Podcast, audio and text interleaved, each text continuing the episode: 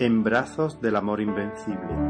Predicación de la palabra de Dios por el pastor Israel Sanz en la Iglesia Evangélica Bautista de Córdoba, España, 25 de diciembre de 2011.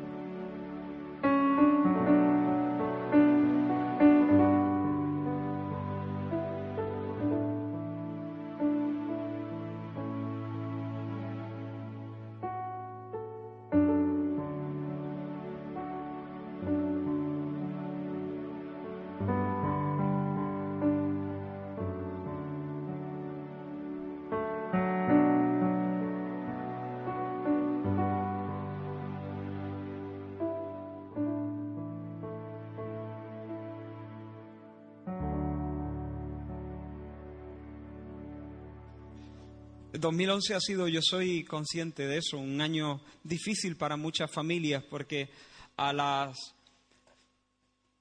a las dificultades cotidianas se le ha unido todo el tema de la crisis económica y hay algunas familias sufriendo, han visto reducidos sus recursos de manera drástica. Familias en medio de, la congregación que, que, bueno, que están pasando por, por dificultades y, como digo, providencialmente, por la mano del Señor. No es una cosa del azar, no ha sido suerte, sino providencialmente Dios quiere que, que para cerrar el año, este domingo, podamos tocar este, este tema basado en este pasaje de Romanos 8 a partir del versículo 28 y leemos hasta el final del capítulo.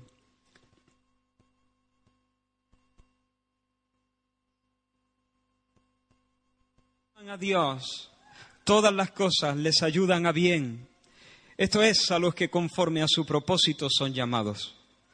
Porque a los que antes conoció también los predestinó para que fuesen hechos conformes a la imagen de su Hijo, para que Él sea el primogénito entre muchos hermanos. Y a los que predestinó, a estos también llamó. Y a los que llamó, a estos también justificó. Y a los que justificó, a estos también glorificó. ¿Qué pues diremos a esto? Si Dios es por nosotros, ¿quién contra nosotros? El que no escatimó ni a su propio Hijo, sino que lo entregó por todos nosotros, ¿cómo no nos dará también con Él todas las cosas? ¿Quién acusará a los escogidos de Dios? Dios es el que justifica. ¿Quién es el que condenará? Cristo es el que murió, más aún, el que también resucitó, el que además está a la diestra de Dios, el que también intercede por nosotros. ¿Quién nos separará del amor de Cristo? ¿Tribulación o angustia o persecución o hambre o desnudez o peligro o espada? Como está escrito, por causa de ti somos muertos todo el tiempo, somos contados como ovejas de matadero. Antes, en todas estas cosas somos más que vencedores por medio de aquel que nos amó. Por lo cual estoy seguro de que ni la muerte ni la vida, ni ángeles, ni principados, ni potestades, ni lo presente, ni lo porvenir, ni lo alto, ni lo profundo, ni ninguna otra cosa creada nos podrá separar del amor de Dios que es en Cristo Jesús, Señor nuestro. Amén. El título de esta tarde es, el título del mensaje de esta tarde es En brazos del amor invencible. Ese amor va con mayúscula. En brazos del amor, me estoy refiriendo a Dios. En brazos del amor invencible. Y lo que traigo es una palabra de consuelo, una palabra de seguridad y una palabra de victoria para el pueblo de Dios. Ahora quiero, antes de entrar en el texto, repasar rápidamente las verdades que hemos estado viendo en estos últimos mensajes. Este es el sexto mensaje de esta serie que hemos titulado La libertad gloriosa de los hijos de Dios. Y vimos que en Cristo, en Cristo, ya no hay culpa y no hay castigo. Somos librados de la maldición de la ley. No hay condenación para los que están en Cristo Jesús. Y nosotros cantamos Tampoco estamos más bajo el yugo del poder del pecado. Somos librados no solo de la condenación, sino de la ley del pecado y de la muerte, para ya no vivir más como esclavitud. Se nos ha dado una nueva identidad. Ya no somos esclavos, somos personas libres. Se nos ha dado un nuevo poder. El Espíritu de Cristo está en nosotros. Cristo está en nosotros. Y ya no tenemos por qué seguir bajo el yugo del pecado, haciendo la voluntad de las pasiones, sino que ahora podemos presentarnos libremente como personas libres, presentarnos a Dios para servirle, presentar nuestros miembros como instrumentos de justicia. ¿Entienden lo que eso significa? Eso significa, hermano, que yo puedo ser fiel a mi esposa. No tengo por qué pecar. Antes de Cristo yo era esclavo del pecado. Pero ahora en Cristo soy un hombre libre. Y no solo soy un hombre libre, el Espíritu de Dios está en mí y me capacita para cumplir lo que Dios demanda, para hacerle agradable. Y si es verdad que pecamos y fallamos, pero no vivimos en pecado. El cristiano no vive en pecado. El cristiano no vive en pecado.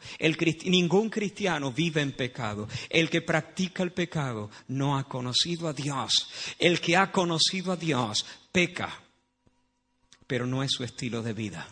Se levanta y sigue andando en la santidad, porque Dios nos libra de la culpa y del castigo, pero también nos, nos, libra de vivir bajo el yugo de esclavitud al pecado. Pero también hemos sido libertados del temor, porque ahora Dios nos ha redimido, pero no nos ha redimido para hacernos esclavos temerosos de Él.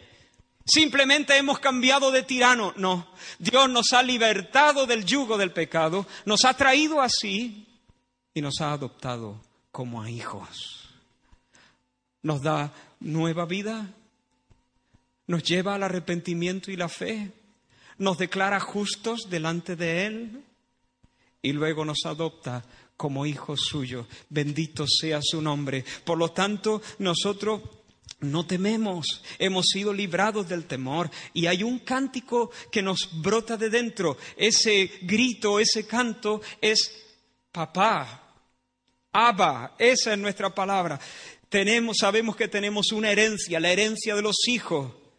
Acceso libre a Dios, somos objetos del cuidado de Dios y su protección, tenemos la guía del Espíritu Santo, tenemos el privilegio de ser disciplinados por Dios, tenemos a Cristo como el primogénito entre muchos hermanos y tenemos hermanos por todas partes. Somos parte de la familia del Señor y tenemos una herencia incorruptible. Pero también hemos sido libertados de la frustración, de la vanidad, del absurdo. Esta creación ha sido sujeta a vanidad, eso es lo último que vimos. Y sufrimos las consecuencias y gemimos dentro de nosotros y estamos con dolores pero sabemos que la gloria que ha de manifestarse hará que los dolores presentes sean menos que el polvo en la balanza. Cuando se manifieste lo que tiene que manifestarse, hermano, todos los dolores, por más intensos que hayan sido en esta vida, parecerán menos que nada. Serán como la niebla de la mañana que se disipa y ya nadie tiene memoria de ella. Porque va a haber un día, dice la palabra de Dios, donde Dios delante de todos públicamente manifestará lo que somos aún no se ha manifestado lo que hemos de ser. Dios nos manifestará y nos indicará y nos pondrá a la vista de todos y manifestará, pondrá su, alzará su mano y dirá, esos son mis hijos.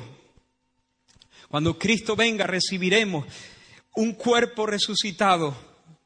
Ya no más dolor, no más lágrimas, no más corrupción, no más absurdo, no más frustración, no más futilidad, no más vanidad, no vanidad de vanidades todo glorioso, todo perfecto, todo encajado. Placer, dicha, deleite, gozo.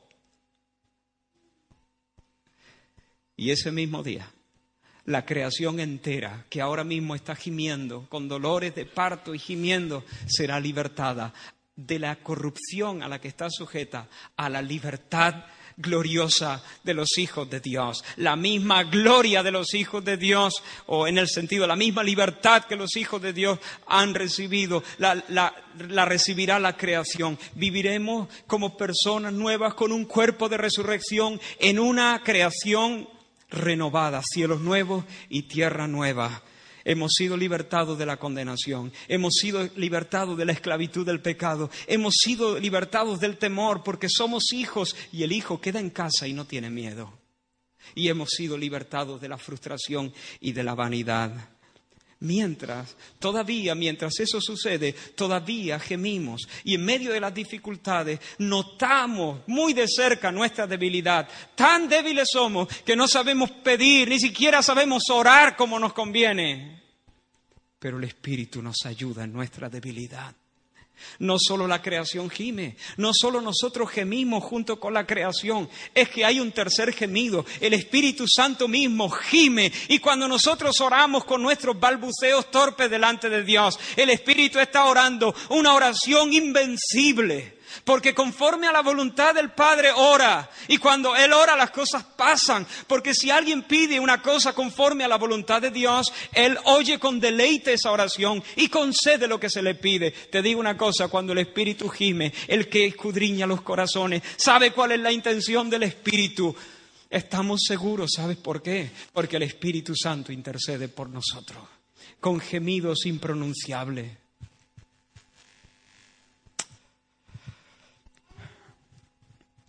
Persuadidos de esto, podemos estar seguros que nuestra salvación es segura. Y eso es lo que sigue diciendo Pablo. Eso es lo que nos va a decir Pablo. Sabemos, sabemos, sabemos. Hace un momento ha dicho no sabemos. No sabemos cómo orar. No sabemos cómo orar. Vemos debilidad por todos lados y vemos debilidad de nosotros mismos. Pero ahora dice, sabemos. Ha dicho no sabemos, pero ahora dice sabemos. Hay cosas, hermanos, que no sabemos. Y hacemos bien en reconocer que no sabemos, pero hay cosas que sí sabemos. Y en las cosas que sí sabemos y podemos estar seguros, no debemos dudar.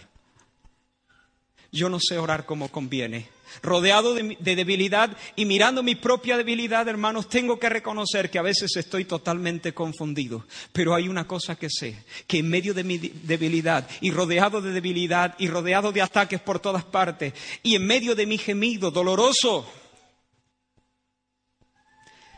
Todas las cosas están cooperando para el bien, para que se cumpla el propósito de Dios en mi vida. Por lo tanto, puedo decir con el salmista, Jehová cumplirá su propósito en mí. Esto yo sé, yo sé, yo sé que Jehová está por mí. Yo sé que Dios está por mí. Emanuel, hermanos, Dios está con nosotros.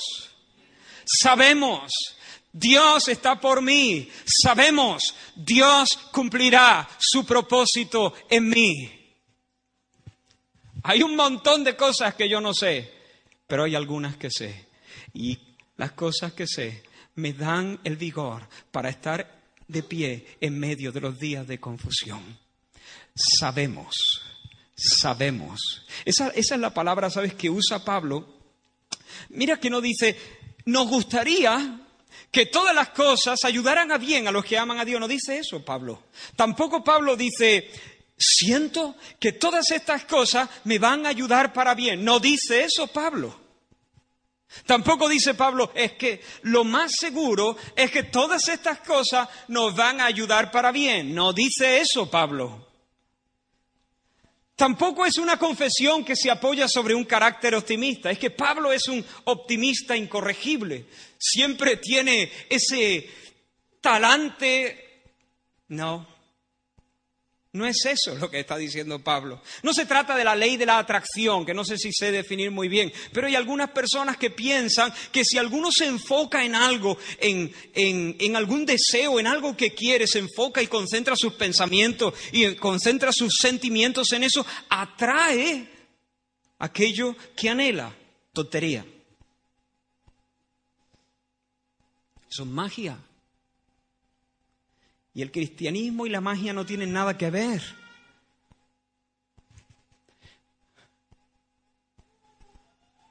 Eso es fe en la fe. Y la fe en la fe es un absurdo.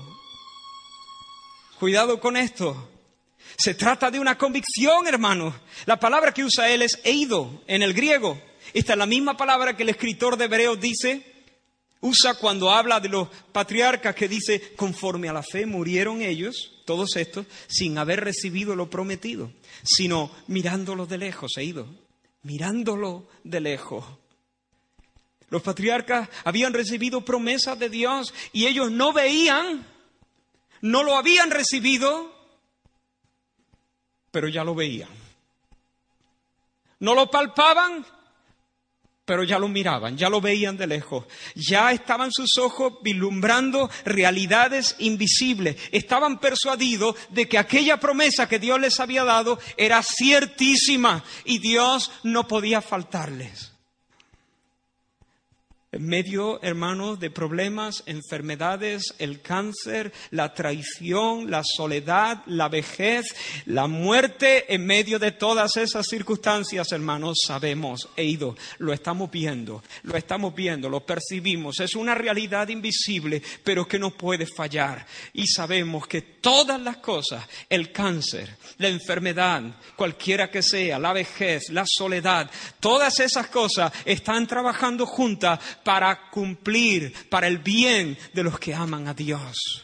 Sabemos, sabemos, pero ¿qué sabemos? Ya lo estoy diciendo que todas las cosas ayudan a bien. Ahora, ¿qué significa el bien? Mira que no dice todas las cosas ayudan a la comodidad de aquellos que aman a Dios. Como tú te confundas en definir el bien, vas a tener problemas. Como tú creas que bien significa tu placer temporal, tu comodidad temporal, entonces vas a concluir que este versículo es falso.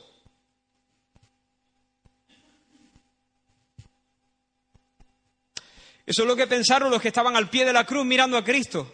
Si le ama, que le libre. Es imposible que Dios ame a este hombre y lo deje allí crucificado. Es imposible que Dios ame a este hombre y lo deje de morir sobre una cruz maldita. Si lo ama, que lo libre. Ah, pero es que Dios estaba viendo el cuadro completo. Dios estaba viendo, claro que lo amaba. Dios no ama a nadie más que al Hijo. Él es el Hijo amado, en cuyo, en, en quien tiene complacencia, en que se goza por encima de todo. Pero estaba viendo el cuadro completo. Él sabía que todo aquello redundaría en el placer eterno de su alma y su corazón. ¿Qué es el bien? Bueno, el bien es la salvación de nuestras almas. El propósito de Dios para nosotros, para los creyentes, es ser, es que sean hechos conformes a la imagen de Jesús. Eso es. Y toda la providencia de Dios lo que hace es eso, apartarnos del pecado, acercarnos a Dios, alejarnos del mundo y equiparnos para el cielo.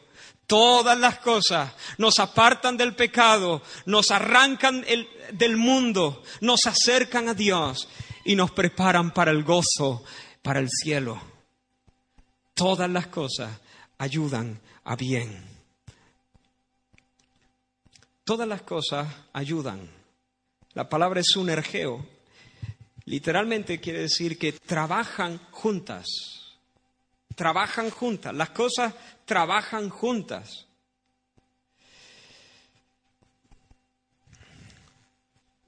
Cooperan. Y todas juntas, bien concertadas, están haciendo que el propósito de Dios de hacernos conforme a Jesús se vaya cumpliendo y sea adelantado. ¿Entiende lo que significa eso, hermano? Eso significa que la experiencia más amarga, más incómoda, más dolorosa, más humillante, forma parte de un extraño y misterioso cóctel que trabaja junto. Si tú te comes un kilo de sal, te vas a hastiar medio kilo ya va. y con un cuarto y con un puñado.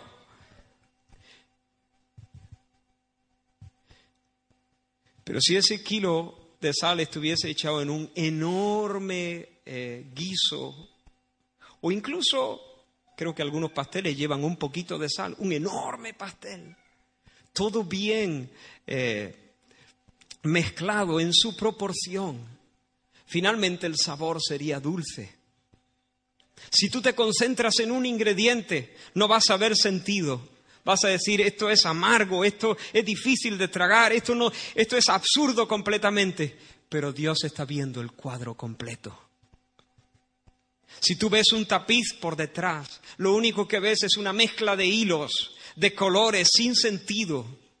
No sabes si va, si viene, si el hilo va de izquierda a derecha o de, derecha a izquierda, no sabes nada. Ves una masa de colores sin, sin ningún orden, sin ningún criterio.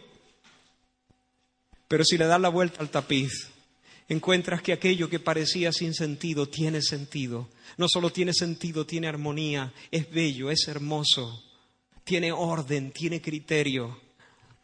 Todas las cosas juntas están trabajando, cooperando para adelantar el propósito de Dios. ¿Por qué?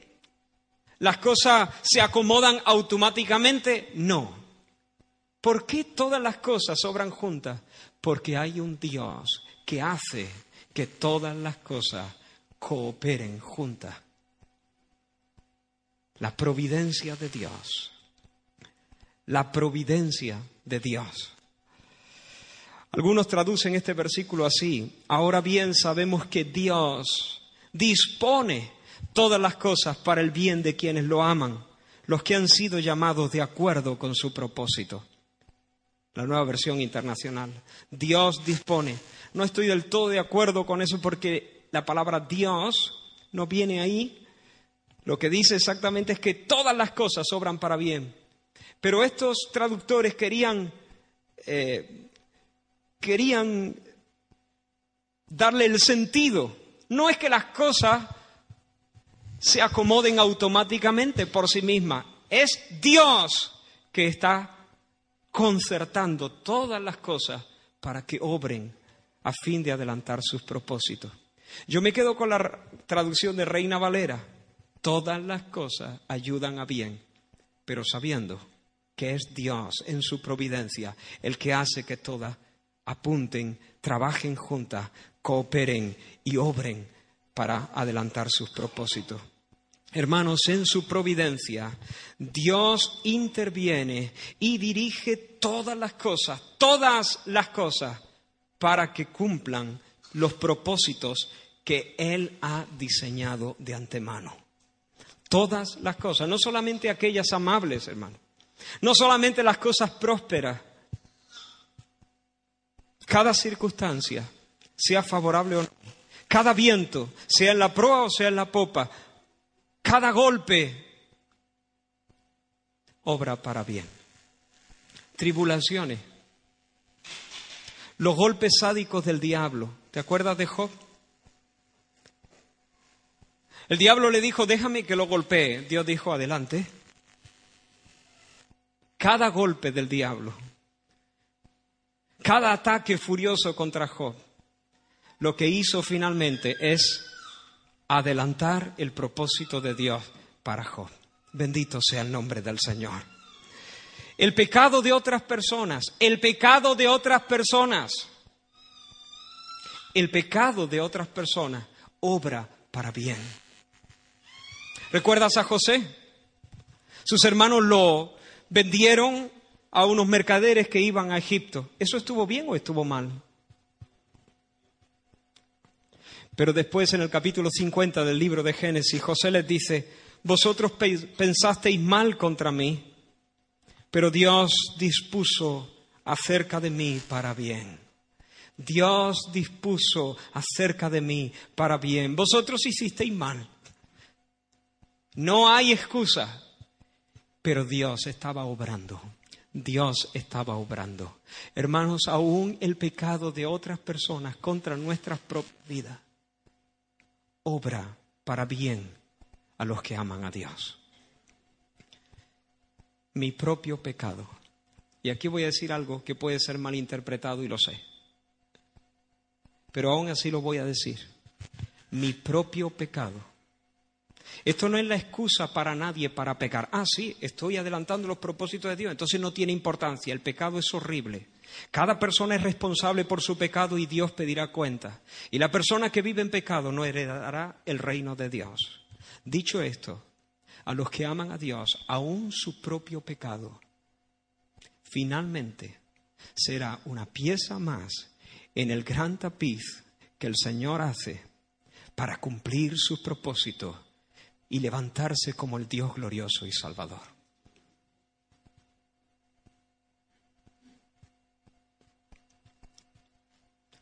Allí estaba el centurión, crucificando a Cristo, pecando, como no se puede pecar más.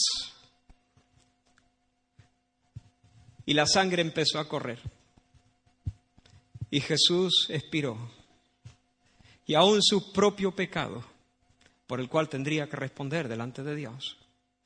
Pero aún él pecando, estaba haciendo lo que a la postre sería para su propia salvación.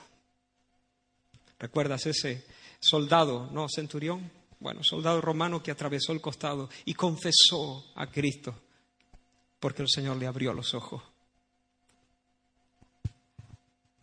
Todas las cosas ayudan a bien a los que aman a Dios. Dios está por encima de todas las cosas y está cumpliendo su propósito, hermano. Estos son misterios, son cosas difíciles de definir. El hombre es totalmente responsable de su pecado, pero Dios está por encima.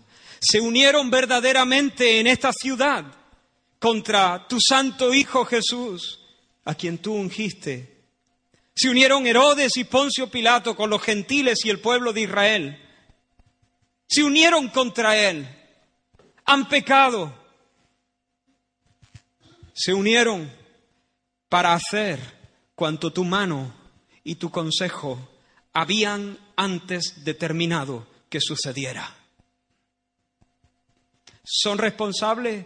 Sí, pero aún su propio pecado, feo delante de Dios, terrible delante de Dios, no hacía otra cosa sino cumplir los propósitos que antes Dios había marcado. La providencia de Dios hace, hermano, que hay un para para todas las cosas. Hay propósito. No hay un solo dolor en la vida de los hijos de Dios que sea fútil. No hay un solo dolor en la vida de los hijos de Dios que sea vacío de significado. No hay nada en la vida de Dios que sea absurdo y sin sentido. No hay nada en la vida de Dios, en la vida de los, los hijos de Dios que Dios no esté usando para adelantar su propósito eterno en nuestras vidas para nuestro gozo eterno y su gloria. Ahora, hermano, piensa esto, quédate con esto de todo lo que hemos hablado hasta ahora. Dios está obrando, Dios está obrando. ¿Qué situación es la situación que te está aquejando? ¿Qué es la situación que te hace gemir de dolor? ¿Sabes qué, hermano? Gemimos, gemimos, gemimos. ¿Sabes por qué gemimos? Porque duele. Hay alguien aquí que dice, a mí no me duele nada. No estoy hablando ahora de, eh, de, dolores físicos. Hay alguien que puede decir, no, para mí la vida nunca duele. No duele, hermano, duele. Gemimos. Pero piensa ahora en lo que más te hace gemir ahora mismo.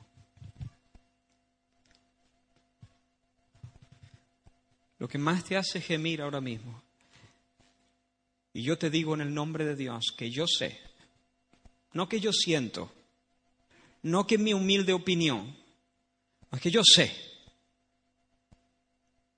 que Dios está obrando. Dios está obrando en eso para cumplir su propósito eterno en tu vida. Pablo, sin ese aguijón tú serías Saulo el orgulloso.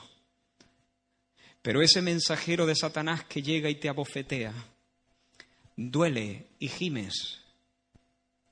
Pero ¿sabes qué? Dios está obrando.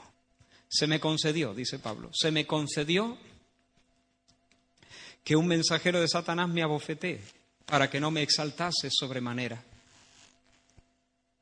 Así que me gloriaré en mi debilidad, porque yo sé que Dios está obrando y que cuando yo estoy quebrantado y débil, el poder de Dios se manifiesta y actúa. Dios está obrando. Todas las cosas están cooperando juntas para el bien de los que aman a Dios. Ahora, ¿quiénes son los que pueden aferrarse a esta convicción? ¿Quiénes son los que pueden decir, en mi vida no hay cosas casuales, ni absurdas, ni futiles? ¿Quiénes son? ¿Son todos? Es decir, hermano, ¿a quién podemos eh, consolar con las palabras de Romanos 8:28? Cualquier persona que esté sufriendo, yo le puedo consolar con las palabras de Romanos 8:28. Esta es una certeza, pero es una certeza limitada. No es para todo. ¿Quiénes son los que se pueden anclar en esa promesa? Los que aman a Dios. Y ahora, hermano, yo digo con total seguridad que los que aman a Dios es una frase para definir a los cristianos. Los que aman a Dios no son una especie de cristianos que están por encima del nivel. Los que aman a Dios son los cristianos. Los cristianos son los que aman a Dios. Porque ser cristiano es amar a Dios. Es una definición preciosa que describe al pueblo de Dios. Algo ha pasado en el corazón de esta gente y ha hecho que ese egoísmo se ha quebrado y hay un nuevo afecto y un nuevo deleite. Cristo es supremo. Cristo es el tesoro. Cristo es precioso. Cristo es la perla de gran precio. Cristo es el tesoro escondido. Cristo es el todo en todo. Cristo es el fundamento. Cristo es el maestro. Cristo es el Señor. Cristo es el amigo. Cristo es el consuelo. Cristo es el fundamento. Cristo es la esperanza. Cristo es la canción. Aman a Dios.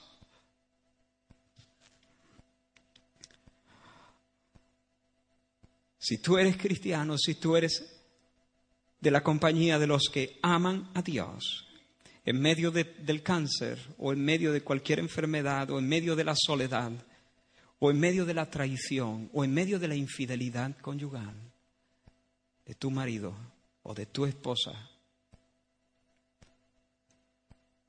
Tú puedes decir, Dios está actuando consciente, poderosa, e incesantemente para llevarme al bien más alto.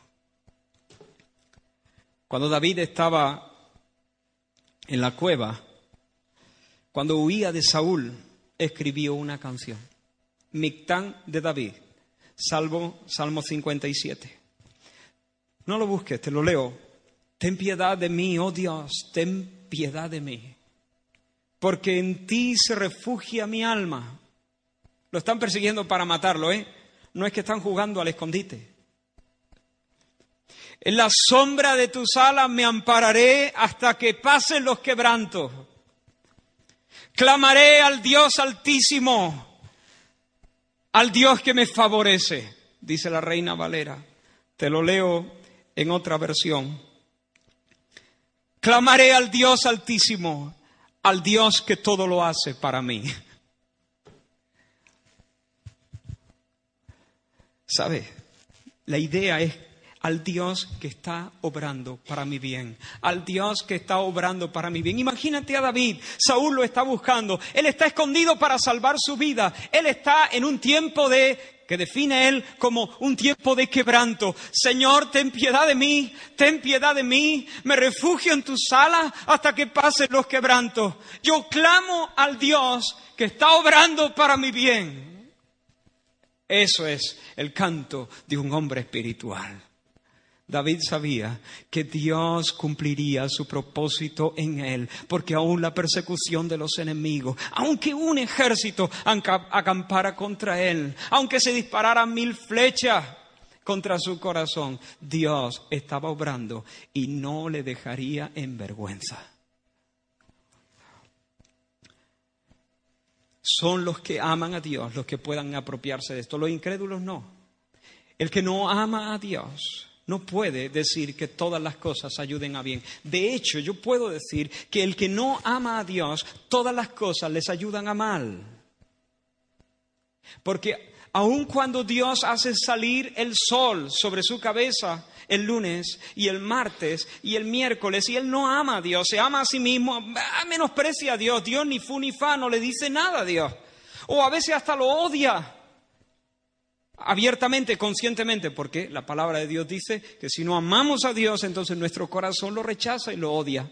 Pero a veces hasta conscientemente y otras veces sencillamente una terrible indiferencia para con Dios. Y Dios mostrando misericordia y Dios mostrando paciencia día tras día. ¿Sabes lo que dice la Escritura? Menosprecia las riquezas de su benignidad y paciencia y longanimidad, ignorando que su benignidad te guía al arrepentimiento por tu dureza y por tu corazón no arrepentido, atesoras para ti mismo ira para el día de la ira y de la revelación del justo juicio de Dios. Es decir, hasta las mercedes del Señor, para el que no ama a Dios, se le van a volver al final para su contra. Hasta los beneficios que da, hasta los consuelos que Dios da, hasta la benignidad del Señor mostrada día tras día sobre las personas que le rechazan, hasta eso se le volverá en su contra en el día de juicio, porque no está haciendo otra cosa que acumular ira para el día de la ira. El que no ama al Señor no puede decir que todas las cosas le ayudan a bien. Al contrario. Pero los que aman a Dios sí. ¿Cómo define Pablo a los que aman a Dios? Los que han sido llamados conforme a su propósito. ¿Quiénes son los amantes? Los amados. Lo voy a preguntar otra vez. Hacer un esfuerzo, hermano, merece la pena. ¿Quiénes son los amantes? los amados. ¿Quiénes son los que aman a Dios? Los que han sido llamados conforme a su propósito. ¿Quiénes son los que aman a Dios? Aquellos que han recibido el amor de Dios. De hecho, nosotros le amamos a Él solo por una razón. Porque Él nos amó a nosotros primero. ¿Quiénes son los que aman a Dios? Los que conforme a su propósito son llamados. Hermanos, Dios en la eternidad pasada, antes del tiempo y del espacio, trazó un plan, un plan basado en el puro afecto de su voluntad, en su buen querer, en su beneplácito, dice la Biblia. Porque quiso, vamos. Nada lo movió, nada lo obligó. Dios, según el puro afecto de su voluntad, trazó un plan en el que incluía a personas. Y a esas personas las llamó según ese plan. Y esas personas amadas de tal manera respondieron al amor, amando.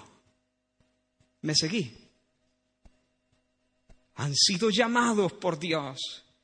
Por eso aman a Dios. Han sido amados por Dios. Por eso aman a Dios, nosotros le amamos porque Él nos amó a nosotros primero. Así que estos son amados y amantes, en ese orden, amados y amantes. Los amados y amantes pueden estar seguros en medio de mil angustias de que todas las cosas, incluidas las las cosas más duras, los acontecimientos más oscuros, servirán para cumplir el propósito de gozo, de bien, de dicha, de felicidad eterna, de gloria y de vida que el Señor trazó en la eternidad pasada.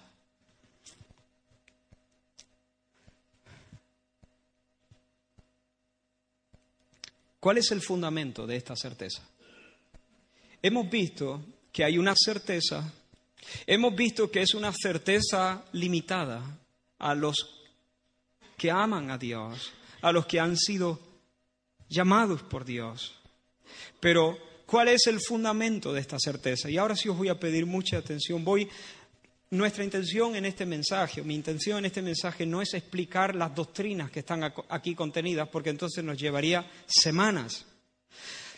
Quiero pasar muy rápidamente por algunas de estas cosas que en otra ocasión hemos explicado, porque mi intención es dar una palabra de ánimo y de consuelo, y no tenemos mucho más tiempo.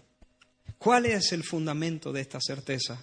Mira la argumentación de Pablo, por favor, esfuérzate para, para, ver lo que Pablo está intentando trazar aquí. Sabemos, sabemos, sabemos que a los que aman a Dios, todas las cosas trabajan juntas para bien.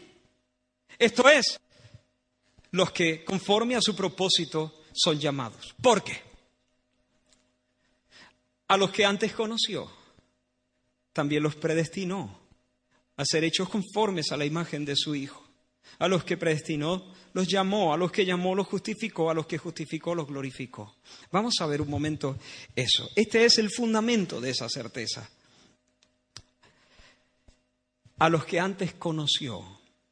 Esto habla de preconocimiento. Dios conoce de antemano. Ahora, ¿qué significa este preconocimiento? Hay algunos que piensan que significa lo siguiente.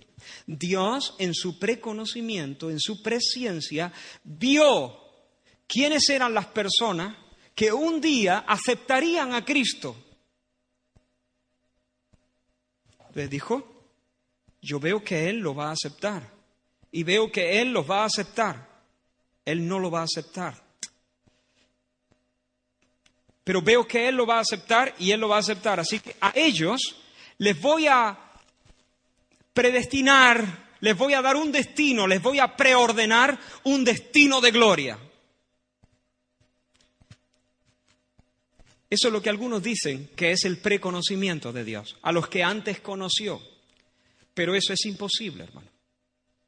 No tenemos tiempo para argumentar, pero digo rápidamente por qué es imposible Primero, contradice la clara enseñanza del apóstol Pablo, especialmente aquí en Romano. Convierte, en segundo lugar, a la fe en una especie de obra meritoria. Es decir, en algo que nos distingue, algo que nos hace diferente y que radica en nosotros mismos. ¿Me explico? Imaginaos que yo he creído en el Señor Jesús y otra persona está en el infierno por no creer en el Señor Jesús. Entonces esa persona me dice, pero tú acaso eres mejor que yo? Y yo le digo, pues no, no, no, yo soy salvo por la misericordia de Dios. Pero entonces eres mejor que yo, ¿por qué tú estás ahí, yo estoy ahí, eres mejor que yo? No, no, te repito que estoy aquí por la misericordia de Dios. Pero bueno, ¿qué te distingue a ti entonces? ¿Qué es que Dios no tiene misericordia de mí? ¿Qué, ¿Por qué? ¿Qué es lo que te distingue? ¿Qué es lo que te hace diferente? Pues mira, sí, te lo voy a decir. Pero lo que me hace diferente, que no quería decírtelo, pero hombre, te lo voy a tener que decir. Pues yo dije que sí y tú dijiste que no. Sí hay algo que me distingue. Sí hay algo que me distingue. Sí hay algo que radica en mí. Es decir, que no me lo puso Dios. Porque si no estamos en las mismas. ¿Por qué te lo puso Dios a ti y a mí no? Pues sí, hay algo que radica en mí, que nació en mí. Hay algo que me hace diferente de ti. Hay algo que movió a Dios a salvarme a mí y a ti no. Hay algo que me distingue. Eso no es lo que enseña la Biblia, hermano. No, no, no, no, no y no. Eso no es lo que enseña la Biblia. No es lo que enseña la Biblia. ¿Qué te distingue? ¿Qué tienes que no has recibido? ¿Qué tienes que no has recibido? Nadie en el cielo podrá decir, bueno, la verdad es que Dios es muy bueno, Dios me ha salvado por su misericordia, pero que conste que todo hay que decirlo. Si hay algo que me distingue, que si hay algo que me haga mejor que otras personas. No no, no y no. Eso no es lo que enseña la Biblia. Contradice la enseñanza de Pablo, convierte a la fe en algo meritorio, en una primera obra que nos da méritos delante de Dios, que hace que Dios se incline a nosotros. No es eso. Y aparte, hermano, neutraliza completamente el argumento de Pablo en este texto. Si eso es así, Pablo lo que está diciendo no tiene ninguna fuerza, pierde completamente el sentido. ¿Qué significa entonces a los que antes conoció? ¿Estáis conmigo todavía? Hermanos, ¿qué es el conocimiento previo del cual habla la Biblia? El conocimiento previo es mucho más que la capacidad de predecir hechos futuros, es mucho más que la capacidad de decir, este va a aceptar a Cristo o no, no, no. El conocimiento previo incluye la soberanía absoluta de Dios para determinar e implementar su decisión de salvar al hombre pecador. Así que Dios, en su propia soberana complacencia, porque Él quiso, señaló con su amor a ciertas personas, reconociéndolas gozosamente como suyas, escogiéndolas para la vida y para la gloria por su voluntad, hermano. Y tú dices, pero eso es injusto, ¿por qué se dejó a algún? Mira, te pinto la escena y por favor dime tú si eso es injusto. Imagínate que yo encuentro en mi casa dos personas que han matado a todos mis hijos, los han torturado y les han dado muerte.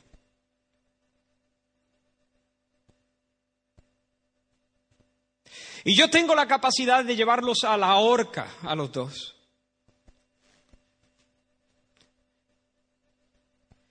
Y en un acto inverosímil, espectacular, escandaloso, yo tomo a uno de ellos, le perdono completamente, y no solo lo perdono, sino lo acepto como un hijo mío, lo adopto como en mi familia, lo hago mi heredero y le doy toda mi fortuna.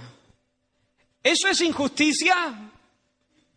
Imagínate que el otro en ese momento diga, eh, eso es injusto. ¿Qué le dirías tú? Hermanos, eso no es injusticia, es misericordia espectacular. A los que antes conoció, el mundo estaba caído y corrupto, todos hijos de ira, bajo condenación, y Dios decidió en la eternidad pasada escoger a un pueblo que sería la esposa de Cristo. Así de claro. No nos distingue nada, hermanos. No nos distingue nada. No nos distingue nada. ¿Sabes qué? No nos distingue nada. lo único que nos distingue no es algo que radica en nosotros. Lo que nos distingue no radica en nosotros. Lo que nos distingue radica en Dios. Nosotros podemos decir a la gente, Dios ha tenido misericordia del que ha tenido misericordia. No sé por qué. Nada me distingue a mí. No mires en mí, mira a Dios. Él ha tenido misericordia del que ha querido tener misericordia. No es del que quiere ni del que corre, sino del que Dios tiene misericordia. No es del que respondió así o asado, no, no, no, no. Es de Dios que tiene misericordia. La señora Merrill Gates en 1886, cuando escribió este canto, estaba en lo cierto. Ella dijo, tu amor por mí, oh Cristo, tu amor por mí, no el mío por ti, declaro, no el mío por ti. Este es mi consuelo pujante, este es mi gozo cantante, tu amor por mí, tu amor por mí, no el mío por ti. Tu amor por mí.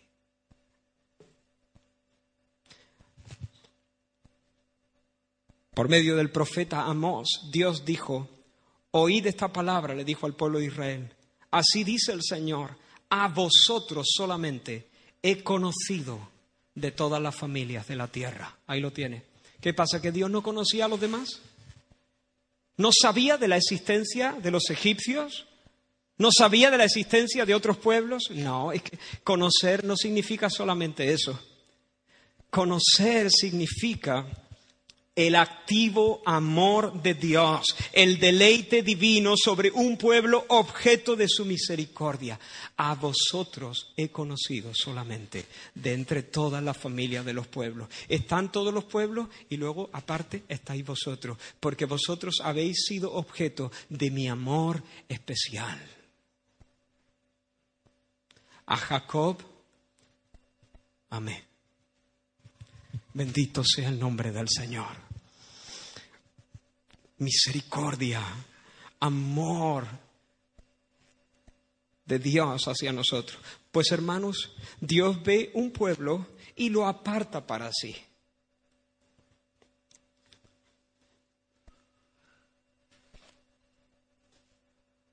Lo aparta para sí. Este es el pueblo que es mi deleite, va a ser la niña de mis ojos. Este va a ser mi pueblo. Mi complacencia, mi amor, mi deleite lo voy a poner en él. Bueno, pues a todos los que conoció, es decir, los amó de una manera especial. A todos esos, a todos, los predestinó. ¿Qué quiere decir? Preordenó un futuro de gloria.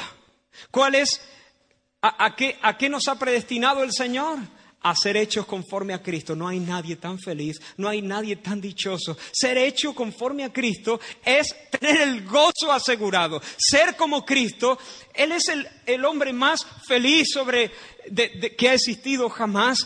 Él, él es el más hermoso de los hijos de los hombres. La gracia se derramó en sus labios. Ser hecho conforme a Cristo es ser llamado al máximo bien, al sumum bonum, a la gloria, al descanso, al deleite, a la felicidad, a la dicha. Cuando Dios te llama a ser como Cristo, te está dando el destino más glorioso que puedas tener.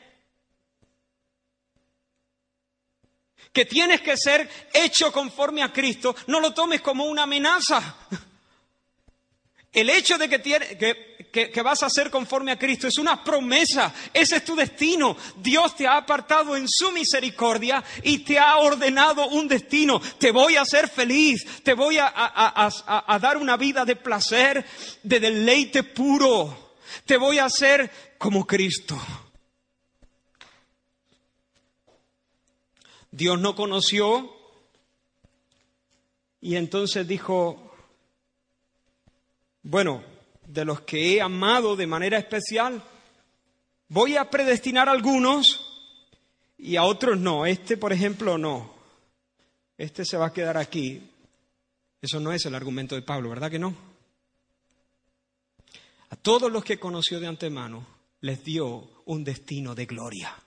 Yo tengo un destino de gloria. ¿Por qué? ¿Me lo he ganado? No. ¿Qué me distingue? Nada. Dios, de sus entrañas, y a todos los que les dio un destino de gloria, que es ser semejantes a Jesús. ¿Para qué? Para que Él sea el primogénito entre muchos hermanos.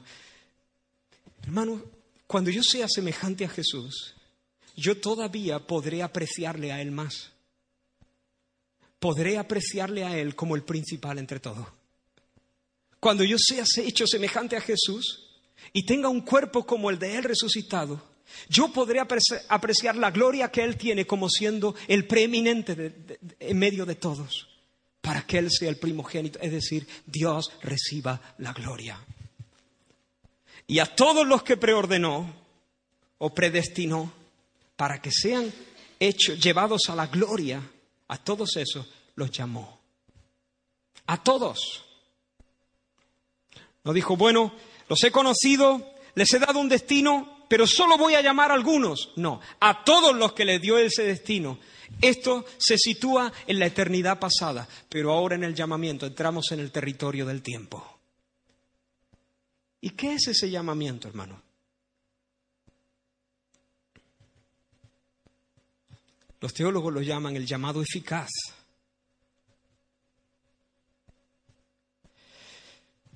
Os pongo un ejemplo que para mí es clarísimo, clarísimo.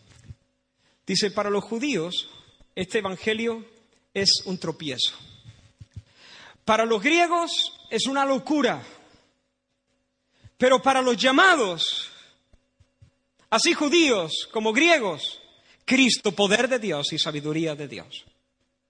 Dice, vamos a ver, Pablo, vamos a ver de qué estás hablando. Tú estás hablando de la predicación del Evangelio, que se predica a toda criatura, ¿verdad? Exacto. Muy bien, y que dentro de esa gente que recibe el llamamiento del Evangelio hay judíos que consideran que eso es un escándalo. Exacto. Y hay griegos que lo consideran una bobada. Estás bien, estás entendiendo. Pero luego dice que a los llamados les parece ese Evangelio, les resulta, ven la gloria del Cristo crucificado y lo consideran sabiduría de Dios y lo consideran el poder de Dios. Pero bueno, ¿no habían sido todos llamados? ¿Por qué unos son llamados los llamados? ¿Me seguí? ¿No se está llamando a todos? Viene el predicador, anuncia la buena noticia y llama a todos al arrepentimiento. Y el judío dice, va. Y el griego dice, va. Pero hay uno, hay uno que dice, sí, amén. Cristo es poder de Dios y sabiduría de Dios. Y a ese Pablo lo define como los llamados. Amigo, es que hay dos llamados. Hay un llamado general y externo, pero la Biblia habla de un llamado la Biblia habla de un llamado no una sola vez, estoy dando un, solo ejemplo, pero hay un montón de textos, un montón. Fiel es el que os llama, el cual también lo hará. Hay una ligazón entre el llamado de Dios y el cumplimiento fiel del propósito de Dios, porque hay un llamado que es un llamado que no es externo, es un llamado interno, es una obra del Espíritu Santo que vence la resistencia.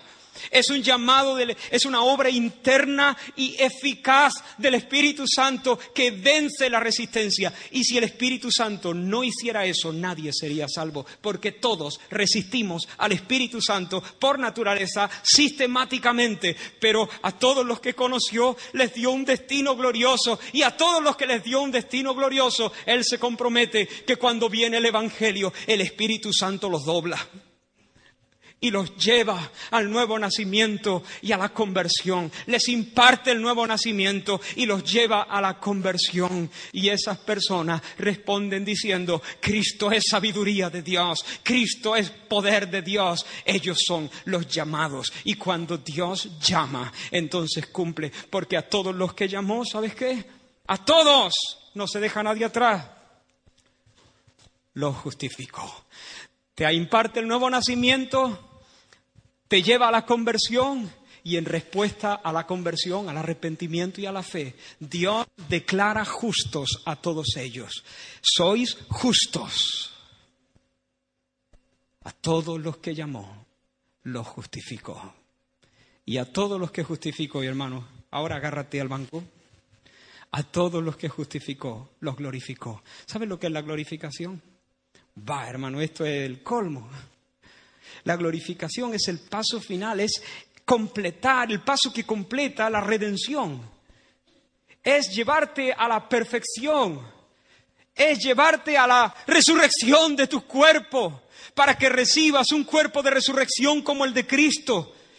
Seremos semejantes a Él porque le veremos tal y cual, tal, tal cual es. Tendremos un cuerpo resucitado como el suyo. Eso incluye todo el proceso de transformación que llamamos santificación, pero no me quiero entretener aquí.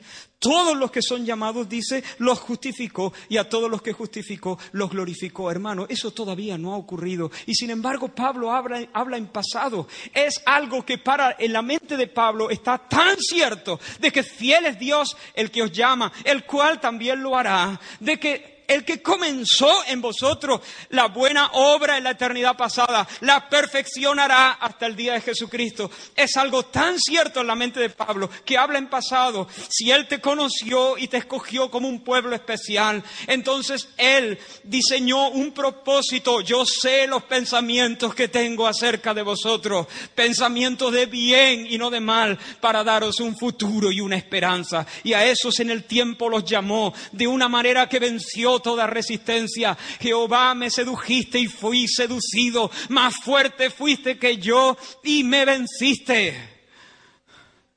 Y a eso los justificó y a los que justificó los llevó hasta el final, los llevó hasta el puerto seguro, los llevó hasta completar la obra.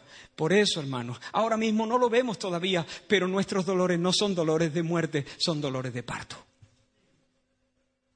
Algo viene algo viene, ya alumbra, es seguro. El que concibió, el que hizo concebir, no impedirá el nacimiento. Dice la palabra de Dios. El que hizo concebir no impedirá el nacimiento. Estamos terminando, hermano. Sé que llevo ya una hora, pero dadme unos minutitos más nada más. Por eso, hermanos, los versículos siguientes son el colofón, son el cierre. Están, ese es el fundamento. Ese es el fundamento de esa certeza. Dios es por nosotros. Hermanos, no escatimó ni a su propio Hijo, sino que lo entregó por todos nosotros. Dice, Dios no dijo, mira, cualquier cosa, cualquier cosa menos mi Hijo. Cualquier cosa menos mi Hijo. Dios no dijo eso, no lo escatimó, no lo eximió a él tampoco. Y te digo una cosa, hermano, el que te da su hijo también te da un par de euros.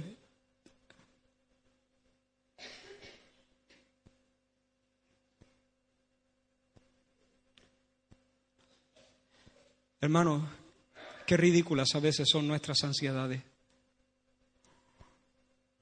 Qué ridículas son a veces nuestras ansiedades. ¿Me dará Dios este par de euros? ¿Me dará Dios este par de euros? ¿Me dará Dios este... ¿Qué te pasa, hermano? Es que estoy preocupado, no sé si Dios me dará este par de euros. Tú sabes lo que Dios te ha dado. Bueno, Dios es muy bueno, pero no sé si me dará. Tú sabes lo que Dios te ha dado. El que no escatimó ni a su propio Hijo, sino que lo entregó por todos nosotros. ¿Cómo no nos dará también un par de euros? ¿Cómo no nos dará también con Él todas las cosas? El consuelo oportuno, la ayuda en la tentación, el suministro del Espíritu Santo, la palabra necesaria para el momento, la salida para que podamos soportar, la luz para entender la palabra. ¿Cómo no nos dará con Él todas las cosas? Te doy la mitad de mi reino, le dice el rey al vasallo. Y, y perdone su majestad, pero yo lo que pedía es un poco de paja para mi caballo. Mira, hijo, te estoy diciendo que te doy la mitad de mi reino. Ah, muy bien, muy bien. Y el vasallo llega preocupado a su, a su casa y su mujer le dice, ¿qué te pasa? Te veo cari acontecido. Es que no me queda claro si, si necesitamos paja para nuestro caballo que está a punto de fallecer y lo necesitamos para, para nuestro trabajo y que te ha dicho el rey que me da la mitad de su reino, pero no me ha dicho exactamente si me va a dar paja para mi caballo. ¡Bruto! ¿Cómo no te va a dar paja para tu caballo? Si te está dando la mitad de su reino.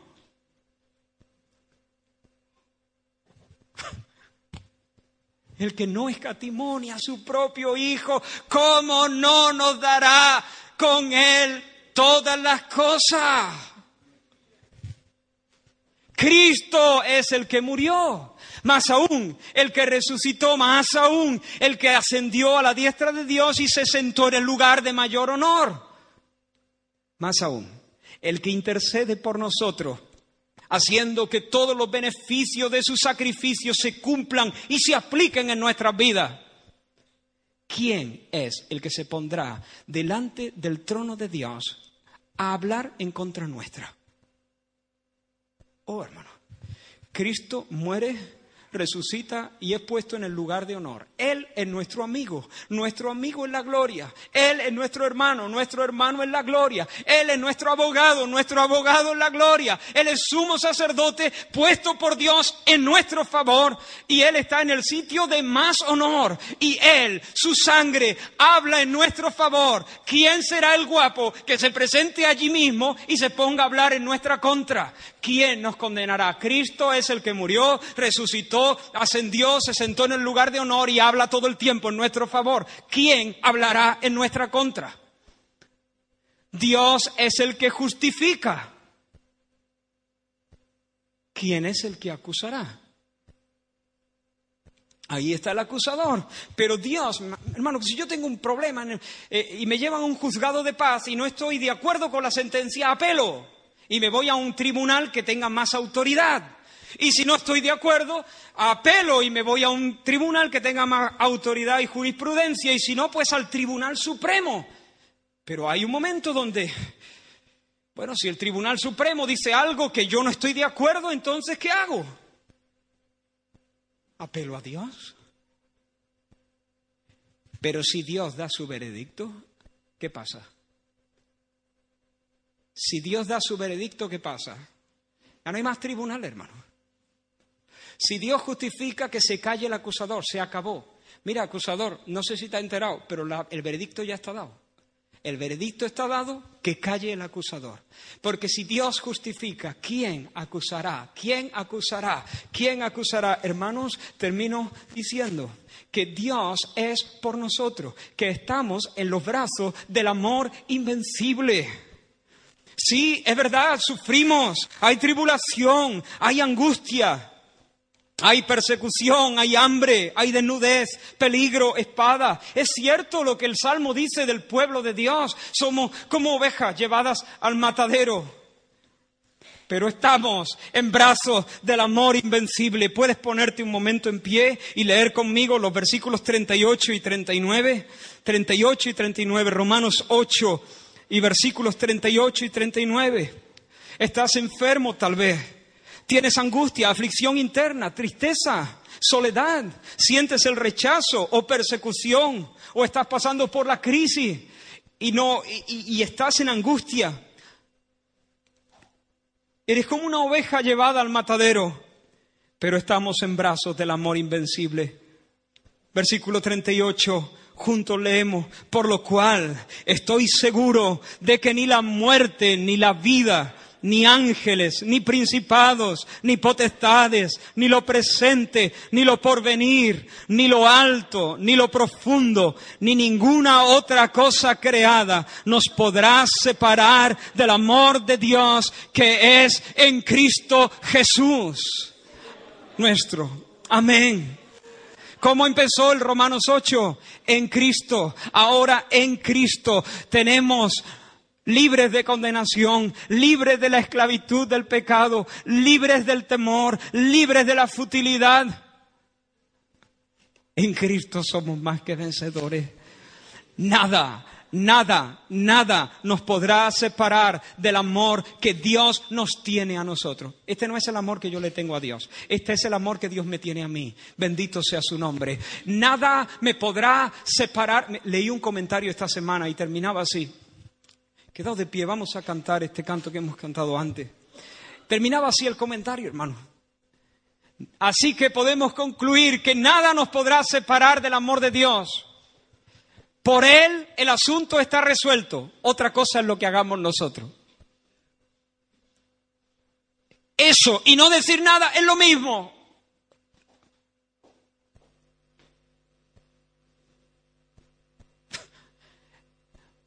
Me dejas mal, comentarista querido.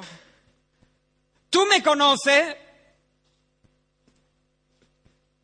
¿Cómo me haces? O sea, que por la parte de Dios todo está resuelto, pero que, que ahora depende de mí. No, no me diga eso, por favor. No me diga eso porque si depende de mí, entonces yo no puedo dormir seguro.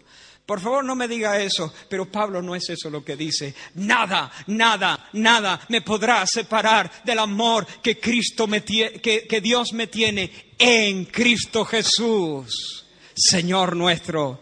Por lo tanto, hermanos, somos más que vencedores, porque estas cosas no nos pueden tumbar y solamente no nos pueden tumbar. Nosotros pasamos por en medio en victoria, por en medio de esas cosas. Somos vencedores pero somos más que vencedores porque no solamente no nos tumban, sino nos ayudan, están cooperando con nosotros, nos bendicen, adelantan nuestra salvación, nos conforman, son parte del concierto de cosas que Dios establece para cumplir su buen propósito, que nació libre en su corazón libre. Hermano, si eres creyente, estás en los brazos del amor. Confía, confía, confía, confía, desecha el temor, desecha el temor, canta, canta, confía. Ya sé que estás gimiendo, ya sé que estás gimiendo, duele. Pero en medio de tu dolor, confía, confía, no te fallará el Señor. sé valiente. Sé valiente, mira, estás en los brazos del amor, sé valiente, no escondas en la tierra el don, no escondas en la tierra el don por miedo, que no estás bajo el tirano, estás en los brazos del amor invencible. Saca el don y ponlo a funcionar. No guardes la, la vida por miedo a perderla, piérdela piérdela. Si estás en los brazos del amor invencible, piérdela. ¿No te das cuenta que estás en los brazos del amor invencible?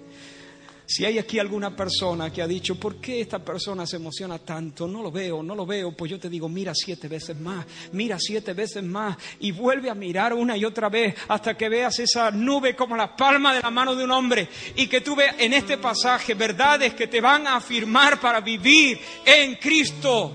Mira una vez más. Mañana abre la palabra y mira esto y pide al Espíritu Santo que nos abra los ojos. Pide por mí también que me abra más los ojos, porque en la medida que yo puedo ver estas cosas, yo puedo vivir con libertad, yo puedo vivir con arrojo. Te entregaste y al contemplarte se me acaban las palabras más allá de todo, te entregaste, precioso Cordero en majestad inigualable, más allá de todo, te